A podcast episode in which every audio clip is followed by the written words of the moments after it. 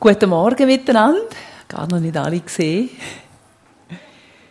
Wie wir schon gehört haben, ich darf euch in ein wunderbares neues Thema einführen für die nächsten äh, drei Predigten, die wir hier haben, live. Vor einigen Monaten, vielleicht ist es schon ein Jahr her, hat Markus einmal so eine Bemerkung gemacht. Er hat gesagt, ähm, weißt, wir reden immer so über den guten, liebenden Gott, aber im Alten Testament steht auch viel Schwieriges, Schweres und über das redet man gar nicht so. Und ähm, daran habe ich wieder daran gedacht, wo ich die Predigt vorbereitet habe. Ähm, was ist mit dem Gott? Ist Gott heute anders? Und dem wollen wir heute auch noch ein bisschen äh, nachgehen. Ich habe nämlich gemerkt, als ich das heutige Thema vorbereitet habe, äh, ich tue auch lieber über die feinen, lieben, netten, süßen Sachen reden. Aber die Bibel redet über alles. Und auch über unsere schwierigeren, tiefen Bereiche von unserem Leben. Das gehört auch dazu. Und es ist gut, wenn man das nicht einfach ausblendet. Heute geht es um Klagen im Chaos, oder wenn es Chaos reinbricht. Nächstes Mal, also das heisst in dem Fall in zwei Wochen dann, äh, Klagen, wenn der Zorn Gottes zuschlägt. Und Klagen, um Hoffnung zu finden, wäre dann der letzte Bereich.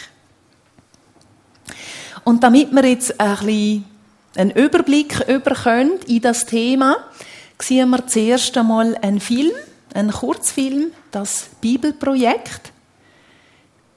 Da können wir einfach einmal einen kleinen Überblick über äh, mit ein paar Karikaturen, wie ist das Klagelied äh, aufbauen. Danke.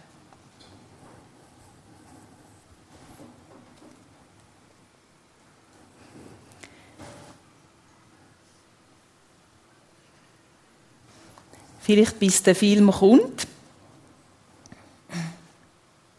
Noch ein paar Gedanken dazu. Oder etwas, wo dann vielleicht nochmal kommt. Die Zerstörung von Jerusalem ist Gottes gerechte Strafe Und trotzdem ist der Dichter vor Gott gekommen, zum Klagen.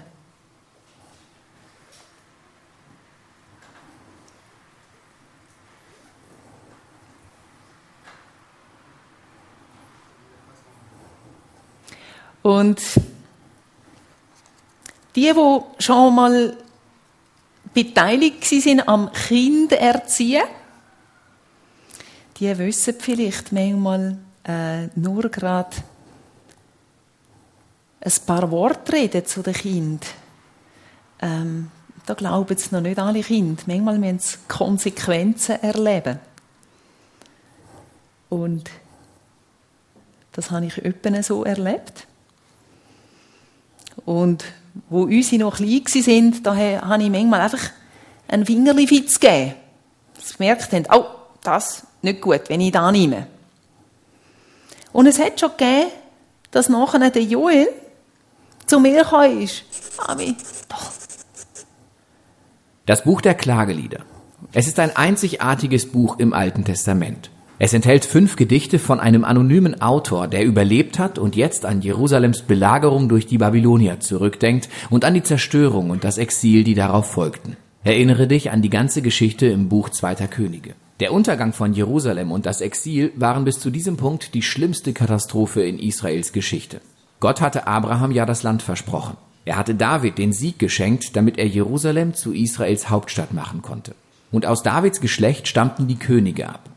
Gottes Gegenwart war im Tempel. Dort führten die Priester die Rituale von Israels Anbetung durch. Und nach 500 Jahren Geschichte, im Sommer 587 vor Christus, fiel die Stadt durch Babylon. Es war alles zerstört und vernichtet. Das Buch Klagelieder ist eine Erinnerung an den Schmerz und die Verwirrung der Israeliten nach dieser Zerstörung. Die klagenden Gedichte hier sind aber nicht die einzigen in der Bibel. Es gibt noch einige davon in den Psalmen. Und diese klagenden biblischen Gedichte erfüllen unterschiedliche Funktionen. Sie sind eine Art Protest. Sie ziehen die Aufmerksamkeit von allen, auch von Gott, auf die ganzen schrecklichen Dinge, die in der Welt passieren und die nicht toleriert werden sollten. Sie helfen auch bei der Verarbeitung von Gefühlen. In diesen Gedichten macht Gottes Volk seinem Ärger Luft und zeigt sein Entsetzen über die Zerstörung, die durch die Sünde und Selbstsucht der Menschen entsteht. Und durch diese Gedichte kann Verwirrung ausgedrückt werden. Leid führt uns oft dazu, Gottes Wesen und seine Versprechen in Frage zu stellen. Die Bibel lässt dieses Thema nicht aus, im Gegenteil. Diese klagenden Gedichte geben dem menschlichen Leid eine heilige Würde. Und so sind diese menschlichen Worte der Trauer, die sich an Gott richten, zu seinen eigenen Worten an sein Volk geworden. Die Struktur dieser fünf Gedichte ist bewusst gewählt und da, es ist ein einzigartiges Buch im Alten Testament. Es enthält fünf Gedichte von einem anonymen Autor, der überlebt hat und jetzt an Jerusalems Belagerung durch die Babylonier zurückdenkt und an die Zerstörung und das Exil, die darauf folgten. Erinnere dich an die ganze Geschichte im Buch Zweiter Könige. Der Untergang von Jerusalem und das Exil waren bis zu diesem Punkt die schlimmste Katastrophe in Israels Geschichte. Gott hatte Abraham ja das Land versprochen. Er hatte David den Sieg geschenkt, damit er Jerusalem zu Israels Hauptstadt machen konnte. Und aus Davids Geschlecht stammten die Könige ab. Gottes Gegenwart war im Tempel. Dort führten die Priester die Rituale von Israels Anbetung durch. Und nach 500 Jahren Geschichte, im Sommer 587 vor Christus, fiel die Stadt durch Babylon. Es war alles zerstört und vernichtet. Das Buch Klagelieder ist eine Erinnerung an den Schmerz und die Verwirrung der Israeliten nach dieser Zerstörung. Die klagenden Gedichte hier sind aber nicht die einzigen in der Bibel. Es gibt noch einige davon in den Psalmen. Und diese klagenden biblischen Gedichte erfüllen unterschiedliche Funktionen. Sie sind eine Art Protest. Sie ziehen die Aufmerksamkeit von allen, auch von Gott, auf die ganzen schrecklichen Dinge, die in der Welt passieren und die nicht toleriert werden sollten. Sie helfen auch bei der Verarbeitung von Gefühlen.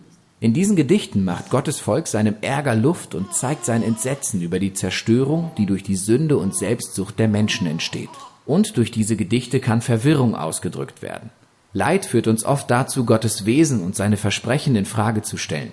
Die Bibel lässt dieses Thema nicht aus, im Gegenteil. Diese klagenden Gedichte geben dem menschlichen Leid eine heilige Würde. Und so sind diese menschlichen Worte der Trauer, die sich an Gott richten, zu seinen eigenen Worten an sein Volk geworden. Die Struktur dieser fünf Gedichte ist bewusst gewählt und dadurch ein Teil der Botschaft von diesem Buch. Kapitel 1 bis 4 sind Alphabetgedichte. Jeder Vers beginnt mit einem neuen Buchstaben aus dem hebräischen Alphabet, das aus insgesamt 22 Buchstaben besteht.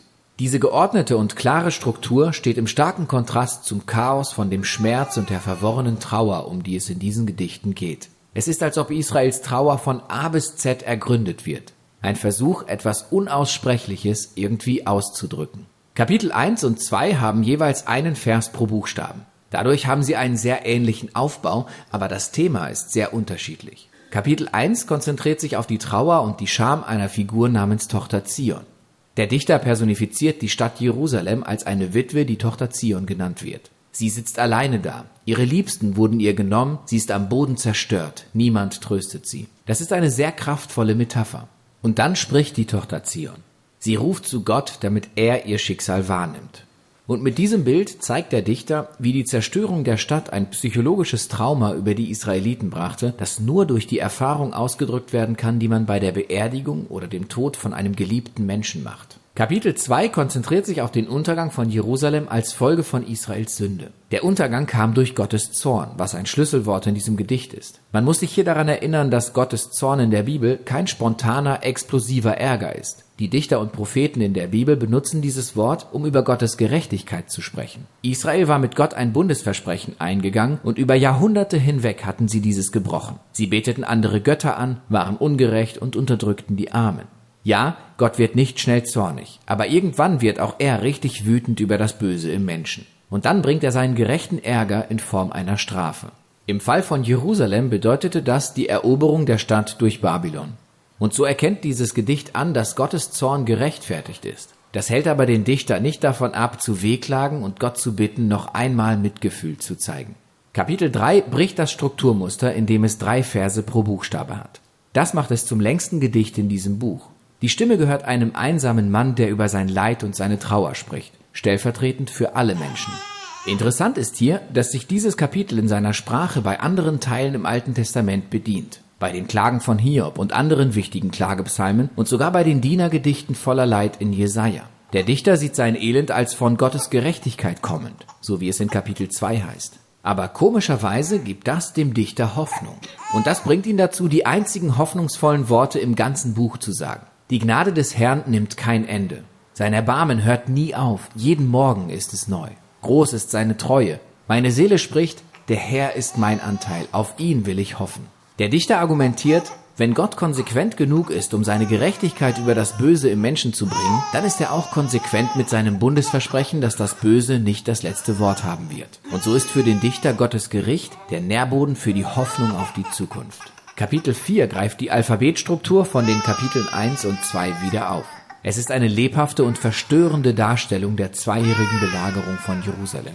Es stellt den Kontrast dar, wie die Dinge früher in Jerusalem waren und wie furchtbar sie während der Belagerung wurden. Früher lachten und spielten die Kinder in den Straßen, jetzt bettelten sie um Nahrung. Die Reichen aßen regelmäßig üppige Mahlzeiten, jetzt aßen sie, was sie im Dreck finden konnten.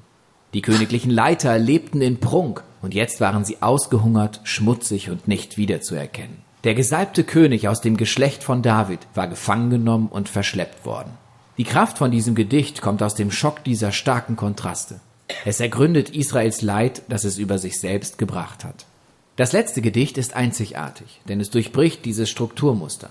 Es ist genauso lang wie die Alphabetgedichte, aber die Alphabetordnung ist aufgehoben. Es wirkt, als ob sich der Dichter nicht mehr zusammenreißen kann. Seine Trauer hat ihn überkommen und er ist zurück im Chaos. Dieses Gedicht ist ein Gemeinschaftsgebet für Gottes Gnade. Das Volk Israel fleht Gott an, es mit seinem Leid nicht links liegen zu lassen. Das Gedicht listet alle Menschen auf, die durch den Untergang der Stadt am Boden zerstört sind. Das Volk bittet Gott, diese Menschen nicht zu vergessen. Sie wehklagen an ihrer Stelle und geben denen im Schmerz eine Stimme. In der Stille Leiden ist in diesem Buch keine Tugend. Gottes Volk ist nicht aufgefordert, seine Gefühle zu verleugnen, sondern ihre Gefühle auszudrücken und ihrem Unmut vor Gott Luft zu machen. Das Buch endet mit einem Widerspruch. Der Dichter erkennt Gott als den ewigen König über die Welt an, aber auch, dass Israels Situation ihnen das Gefühl gibt, als ob Gott unauffindbar ist. Die letzten Worte im Buch lassen diese Spannung, so wie sie ist, im Raum stehen. Es fragt, oder hast du uns völlig verworfen? und endet. Der Dichter gibt uns hier keine schöne, klare Schlussfolgerung, so wie es bei unseren eigenen Erfahrungen von Schmerz und Leid auch oft ist. Die Geschichte der Bibel endet hier nicht, aber dieses wichtige Buch zeigt uns, wie Klagen, Gebet und Leid ein wesentlicher Teil der Vertrauensreise von Gottes Volk in dieser gebrochenen Welt ist. Und darum geht es im Buch der Klagelieder. Klagen. Klagen soll Ordnung ins Chaos bringen. Und nicht Chaos in die Ordnung. Die einen von euch haben vielleicht auch schon mal induktives Bibelstudium gemacht. Und da gehört dazu, dass du dir Fragen stellst, wer sagt was, wenn, wo, zu wem und wieso. Da wollen wir mal kurz ähm, als Übersicht ein bisschen anschauen. Wer redet da? Mir ist nicht ganz sicher, aber mir geht davon aus, dass der Prophet Jeremia äh, das Gedicht geschrieben hat, aus einer tiefen Erschütterung heraus, wie man merkt. Es sieht aus, als hätte er selber den Fall von Jerusalem selber miterlebt. Und er sagt was? Er beschreibt die Zerstörung Jerusalems und den Tempel, so ganz kurz gesagt. Wenn, es ist wahrscheinlich etwa 586 vor Christus gewesen, da ist Jerusalem gefallen. Und kurz darauf geht man davon aus, dass das geschrieben worden ist. Ganz ein wichtiger Punkt. Zu wem redet der Dichter? Er redet zu Gott. Zu wem gehst du mit deinem Klagelied?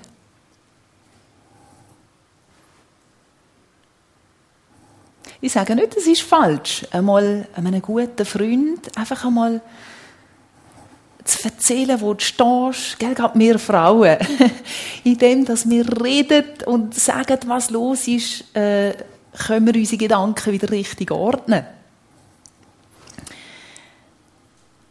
Aber ich glaube, es ist wichtig, dass wir nicht äh, das Klagelied jedem, der fragt, wie geht's, erzählen, sondern gezielt irgendwo deponieren, wo wir es vielleicht auch lassen können.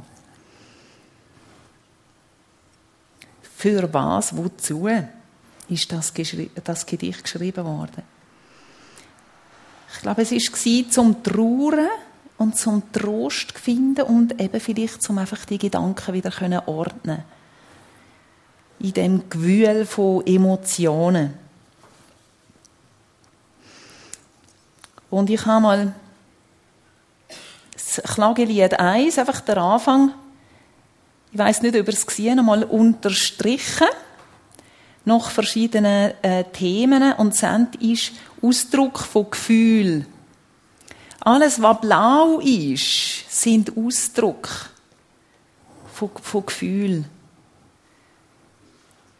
Der Dichter hat gesagt, wie es ihm geht oder wie es dieser Stadt geht. Was passiert ist und was hat es mit ihm gemacht.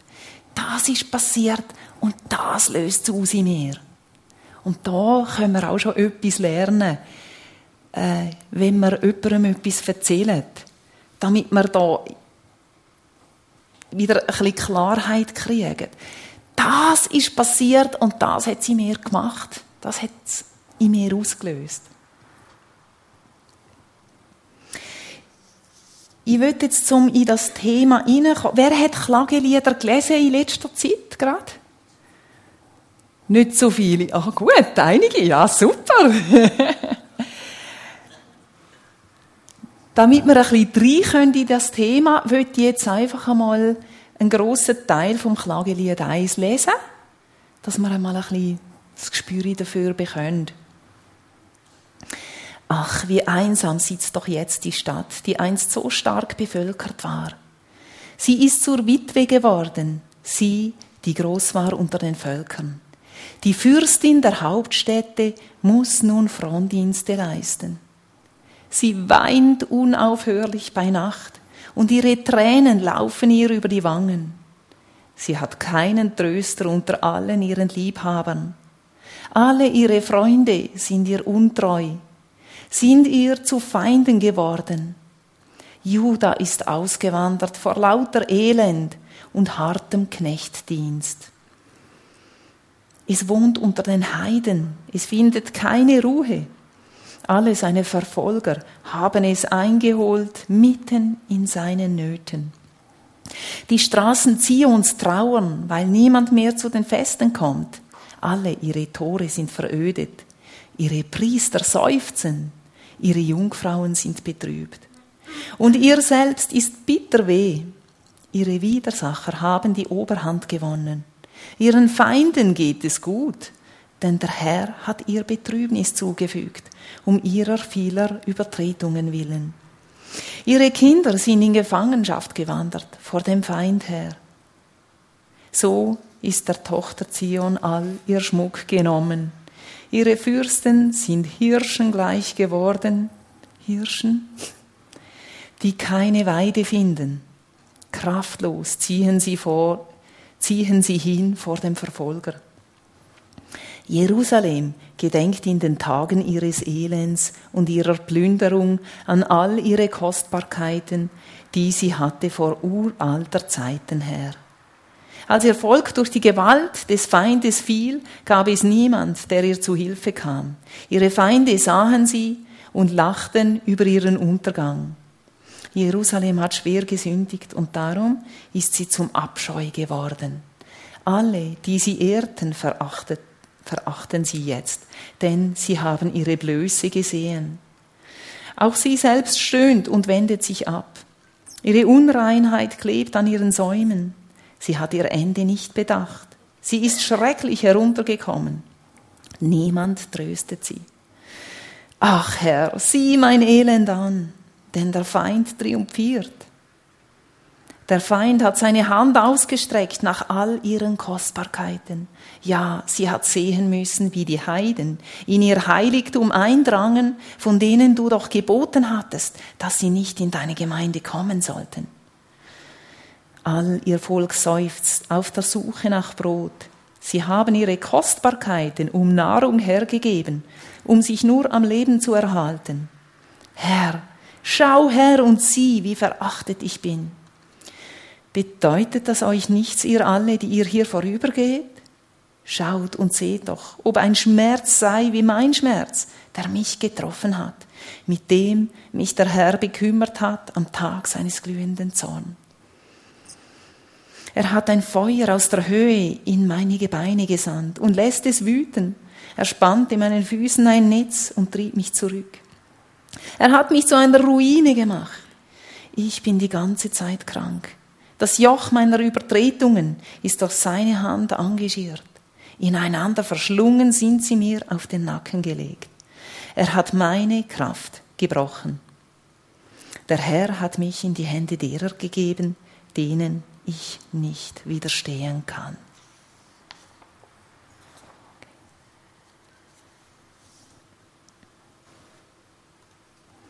Ich würde jetzt ein paar Verse kurz beleuchten. Klagelied 1,8. Jerusalem hat schwer gesündigt, darum ist sie zum Abscheu geworden. Alle, die sie ehrten, verachten sie jetzt, denn sie haben ihre Blöße gesehen. Die Leute von Jerusalem, die haben sich hinter ihrem Prunk versteckt. Und jetzt ist ihre Fassade weg.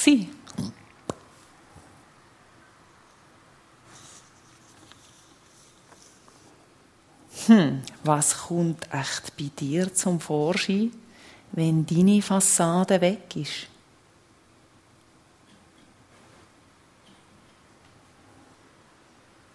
Wenn dir bei dem Gedanken unwohl wird, ist es möglicherweise besser, wenn du mit dem Kribbeln da rein jetzt schon vor Gott gehst. Und breitest es vor ihm aus in deinem eigenen Klagelied, bevor andere dich bloßstellen können. Aber auch selbst dann kannst du vor Gott gehen ich weiß nicht, in welcher Situation dass du jetzt bist, wo du so ein Klagelied auf dem Herz hast.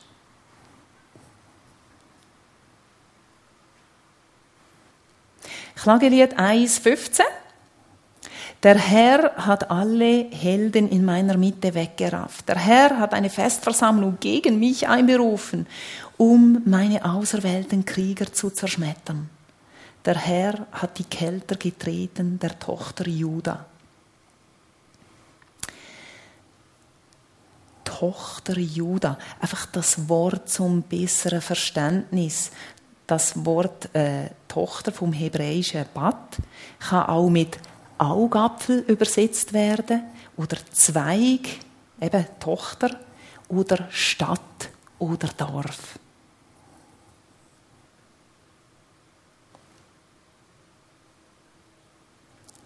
Jeremia 2,17.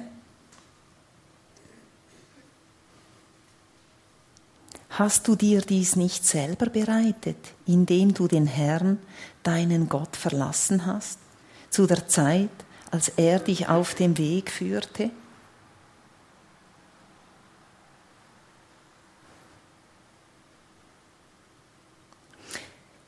Wir sehen im Klagelied, der Dichter sagt, oh, der Herr hat all das gemacht, der Herr hat Festversammlung gegen mich, meine Krieger zerschmettert.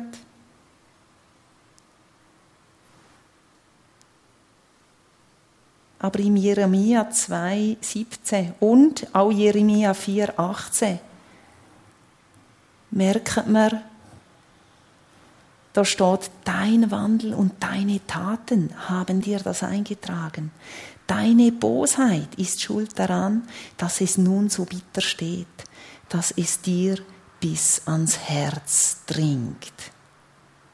Ja, was jetzt? Habe ich mir das eingebrockt? Oder hat Gott mich zerschlagen? Weil wir hören doch, es ist ein guter Gott. Wie, wie soll ich jetzt Gott da gegenüberstehen? Was soll ich von, von Gott halten?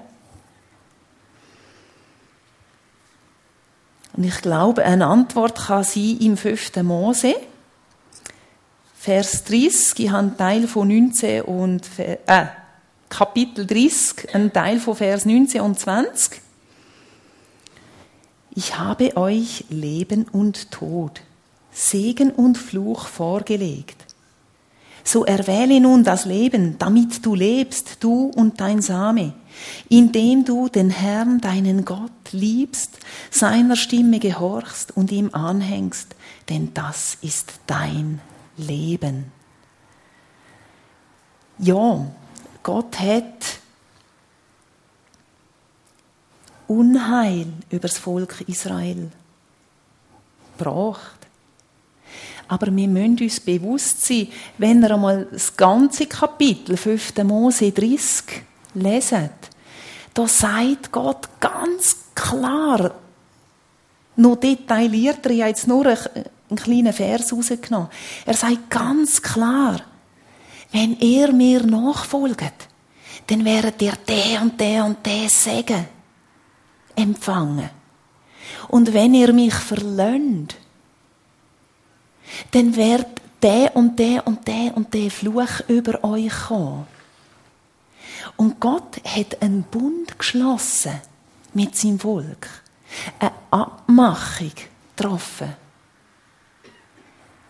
Und darum hat er extra gesagt, so erwähle nun das Leben, damit ich den Fluch nicht muss über euch bringen. Gott hat nicht wollen, das Elend über Jerusalem bringen. Aber er hat gehandelt innerhalb von dem Bund.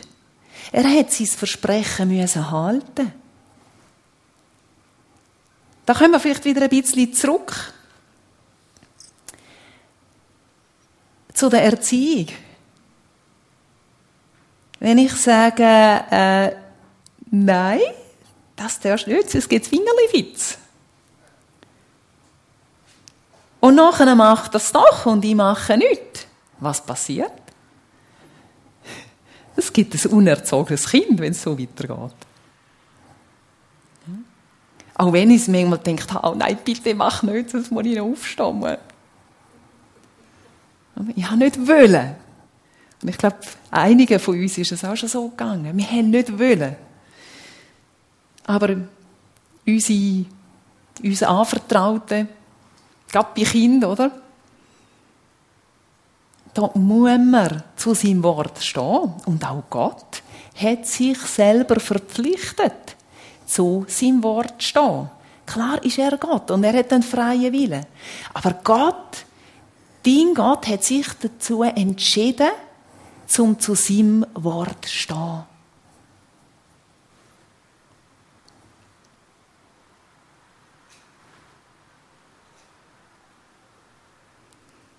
Der Mensch ist ein freier Mensch und Gott hat einem Mensch die freie Entscheidung gegeben. Und der Mensch hat sich entschieden für den Fluch und nicht für den Segen. Es ist unsere Entscheidung schlussendlich gewesen. Und Gott hat sich einfach daran gehalten.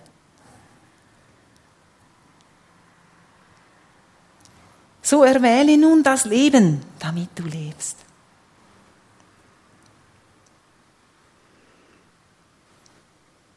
Jesus ist der Weg, die Wahrheit und das Leben. Erwähle nun das Leben.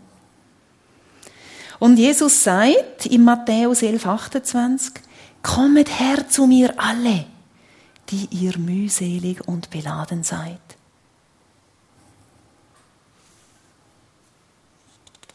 Egal, wie du in ein Elend gekommen bist, er tut es nicht an Bedingungen knüpfen.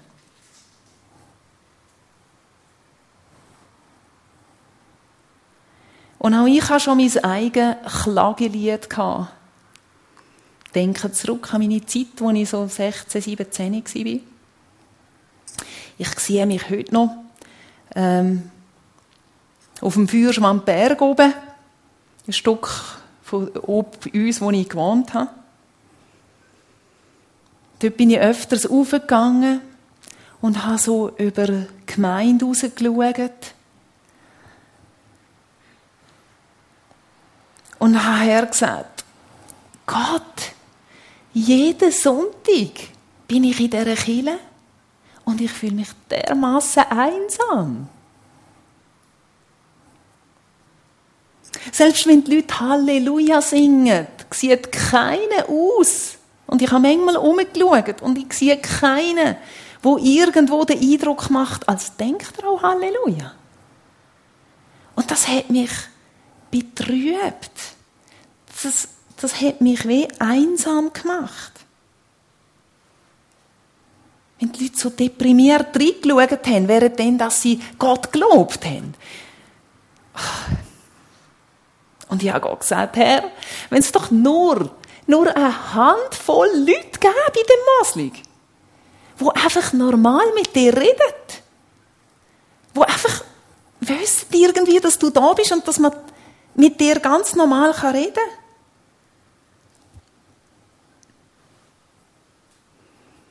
Und meistens nach so einem Gottesdienst am Samstagabend sind wir nachher ein paar Stunden später im Festzelt gewesen, irgendwo in einer Party. Und alle stehen auf dem Tisch, auf der Bank und schaukeln und jubeln und singen wir kommen alle, alle in den Himmel, weil wir so. Ein falsches Evangelium. Und wieder bin ich an einem Ort in diesen Partys, ein riesen Haldrio, alle im, im, in den höchsten Tönen gejubelt und gemacht. Und ich mit, mit drinnen, physikalisch noch ein bisschen mitgemacht, dass niemand sieht, was ich wirklich denke. Habe mich nicht getraut zum Alten mich. Aber tief in mir rein habe ich gesagt, Herr, es tut mir so leid. Ein ganzes Zelt von Leuten, die dich verarschen. Die einfach so ein Käse zusammen singen. Und dabei Jesus, du bist extra von der ganzen Herrlichkeit oben runtergekommen auf die Welt. Und du hast dein Leben gegeben am Kreuz. Alle Qual, alle Schmerz hast du auf dich genommen, damit wir überhaupt in den Himmel kommen können. Und wir machen uns hier lustig. Ich hätte manchmal brüllen können.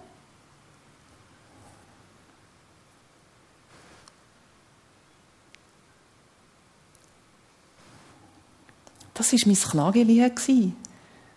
Senti auf dem Berg, ganz einsam.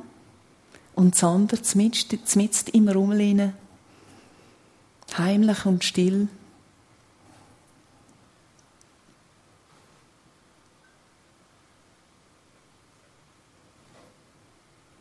Ist aber spannend, wenn ich jetzt, 30 Jahre später, zurückschaue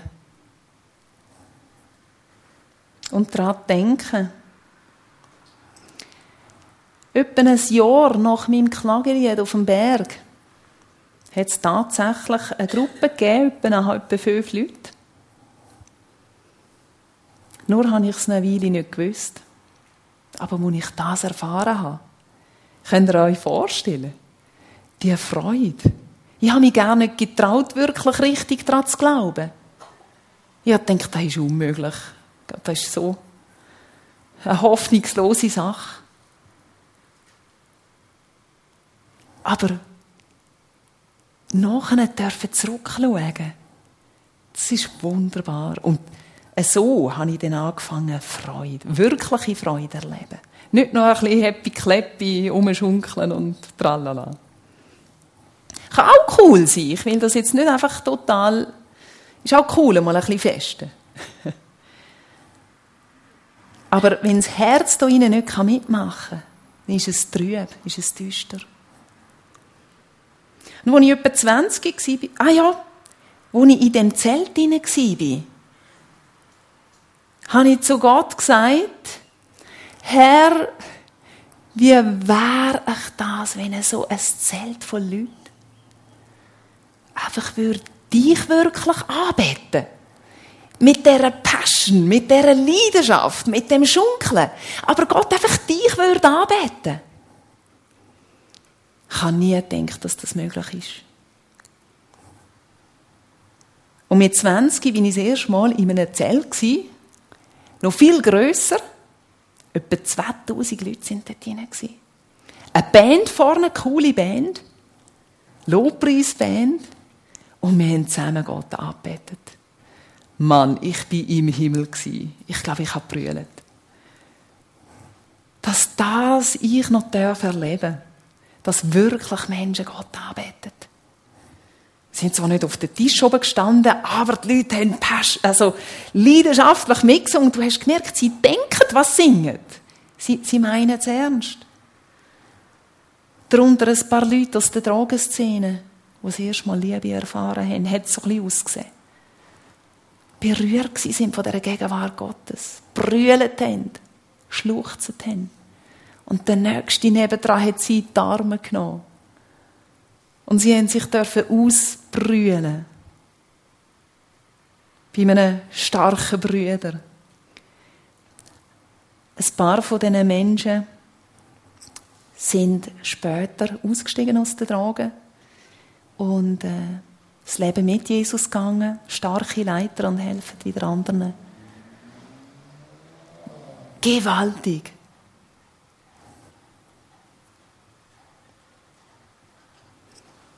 Und darum denke ich heute gern an mein Klagelied zurück. Aber da, wo ich mit drin war, am Boden.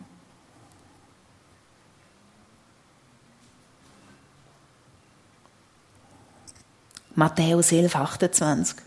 Kommt her zu mir, die ihr mühselig und beladen seid, so will ich euch erquicken. Wir haben eine Adresse wenn wir ein Klagelied auf dem Herz haben. Wir, wir wissen, wohin wir gehen können.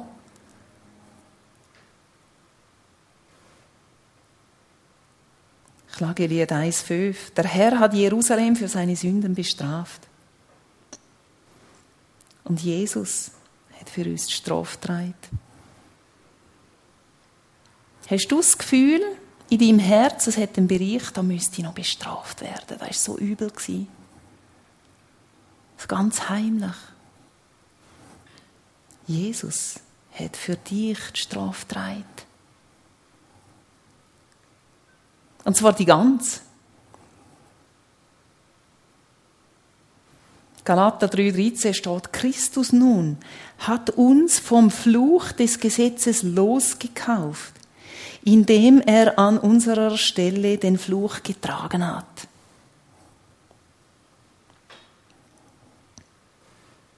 Gott ist der gleich wie früher. Er verändert sich nicht. Aber seine Beziehung zum Mensch hat sich so verändert, weil er mit uns einen neuen Bund geschlossen hat. Und der Paulus schreibt sogar einen besseren Bund, als das Volk Israel hat mit Gott. Und Gott verhaltet sich gegenüber dir durch den Bund.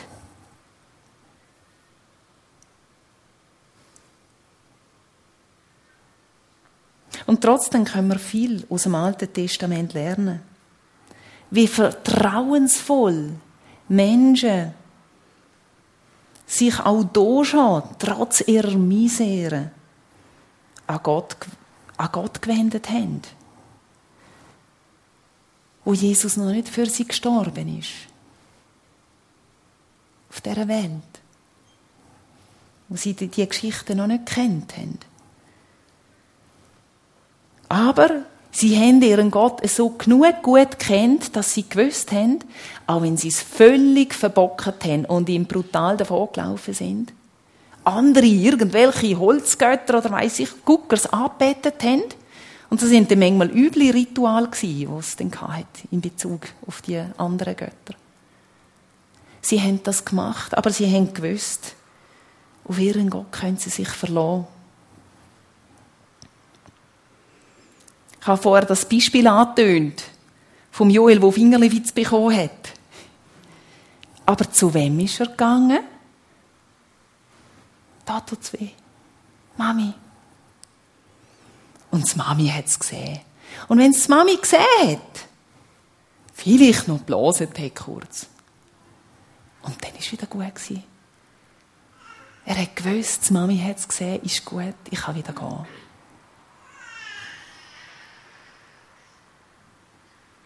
Papi, himmlischer Papi, da tut's. Ich